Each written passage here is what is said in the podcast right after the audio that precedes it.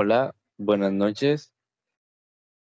Ahora mismo estoy con mi compañera Nayerlis y vamos a aprovechar esta noche para poder hablarles sobre la última semana que se ha vivido en el conflicto entre el grupo terrorista Hamas y el Estado de Israel y qué implicaciones ha tenido esto en la diplomacia y a nivel geopolítico internacional.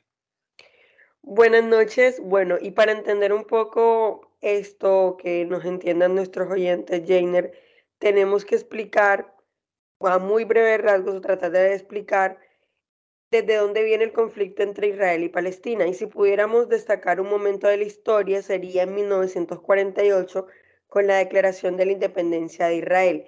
Desde ese momento han habido tensiones entre Israel y sus estados vecinos.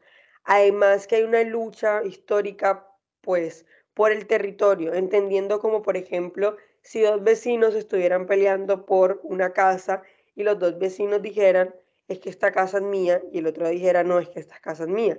Y la pregunta que queda es, nosotros como futuros politólogos, de quién es la casa y qué viene para el mundo y qué implicaciones tiene darle la casa a un vecino A o a un vecino B. Y aunque esas tensiones las podemos remontar en 1948, también en 1917 hubo un momento crítico de la historia en donde el gobierno británico expresó su apoyo al establecimiento de un Estado judío permanente. Y esa declaración se llamó la Declaración de Balfour. Entonces ahí es muy importante entender cómo un Estado también tiene implicaciones dentro de un conflicto al apoyar o no apoyar a cierto tipo de Estado frente a una guerra o a una tensión o a un conflicto. Y lo que hizo la Sociedad de las Naciones, que hoy conocemos como la ONU en 1922, fue autorizar a Gran Bretaña a ayudar al pueblo judío a establecer una patria en Palestina con pues ese mandato británico.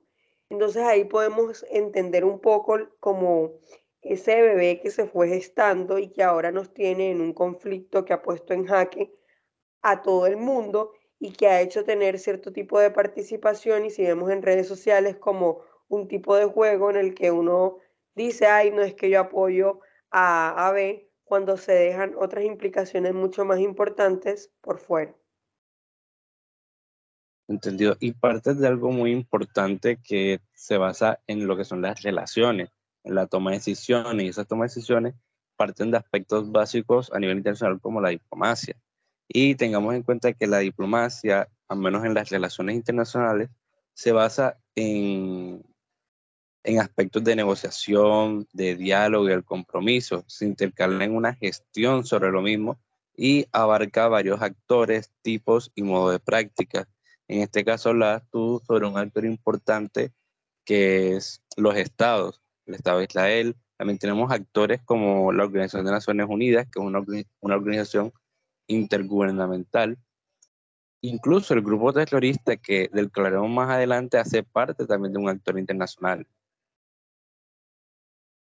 Y hablando de eso, pues los actores hacen esfuerzos diplomáticos y pueden ser los estados o las organizaciones. Actualmente, diferentes estados han hablado abiertamente acerca del apoyo de Israel, entre comillas, por defenderse, o el apoyo a Palestina como un estado que está siendo en estos momentos, pues por decirlo así, afectado por la guerra, porque no todo el pueblo o no todos los ciudadanos de Palestina apoyan al grupo Hamas. El grupo terrorista Hamas es el que empezó los atentados en contra de Israel y es una pequeña parte o una pequeña fracción de individuos que pues obviamente no representan a la población palestina en su totalidad.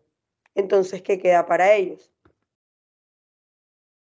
Como tú muy bien lo, lo dijiste, eh, el grupo Hamas lanzó el ataque hacia Israel y ahora son los habitantes quienes se han visto afectados por esta decisión de carácter geopolítico incluso, porque recordemos que esto pasa por diversas fuentes. Una de las principales razones dicen que al estar Israel mejorando sus relaciones con los países vecinos, eh, esto implicaba, al menos a, al menos en diplomacia, que muchos estados le iban, están dándole un estatus a Israel para poder interactuar con ellos. y, y entonces a lo que le preocupa al grupo Hamas es que se empezara a olvidar el conflicto que aún vivían en la región. ¿Y qué pasa? Bueno, dale, prosigue, tu disculpa.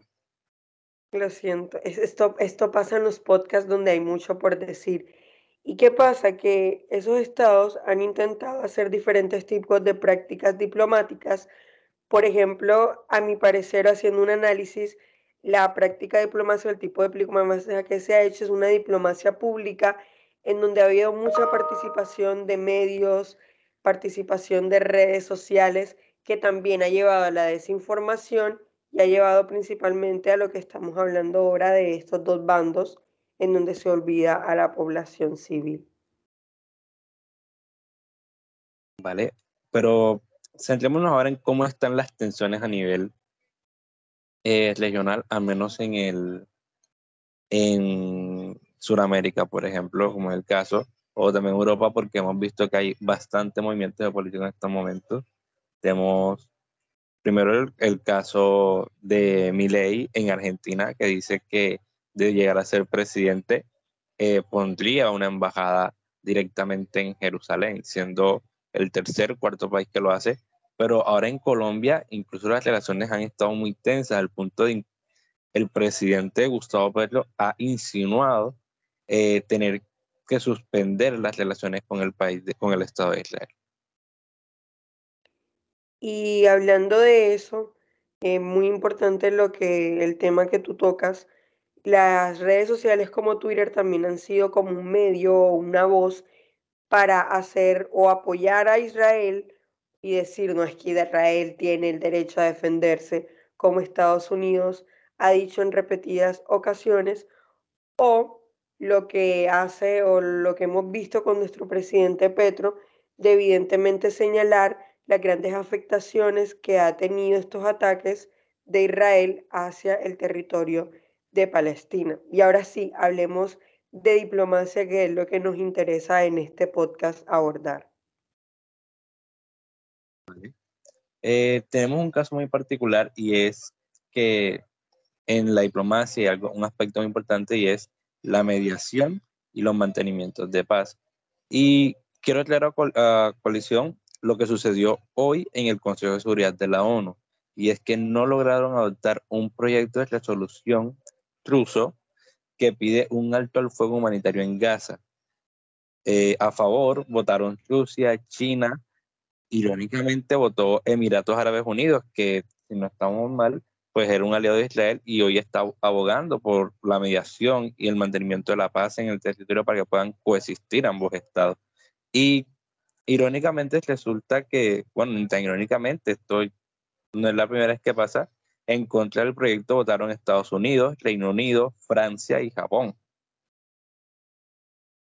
Y es que algo muy particular que tiene este conflicto es que cuando nosotros, por ejemplo, veíamos la Guerra Fría, nosotros podíamos identificar dos bandos eh, definidos. Aquí lo que pasa es que este conflicto no tiene como un sistema que nos permita identificar en qué alianza se basa. Por ejemplo, Estados Unidos, que es aliado de Israel, no lo reconoce como un país.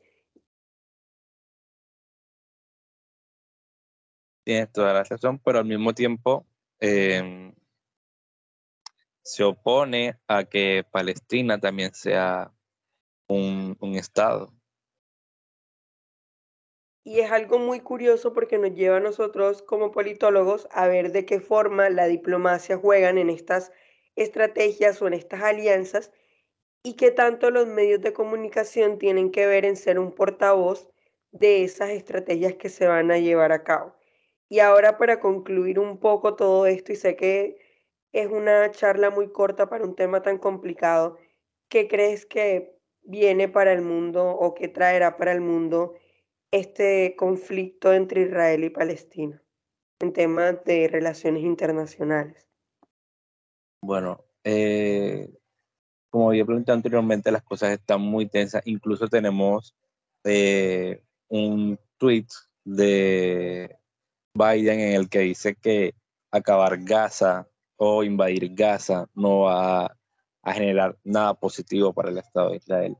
tenemos a Israel discutiendo con países como Colombia, como España, a todo aquel que no está apoyando su lucha lo van a considerar como de pronto un enemigo un adversario, alguien a quien si no estás conmigo estás en contra de mí, como si la diplomacia, las relaciones fueran vistas en blanco y negro y no hay espacio, como tú lo decías, en un sistema eh, bipolar donde hay que hubiese un punto medio.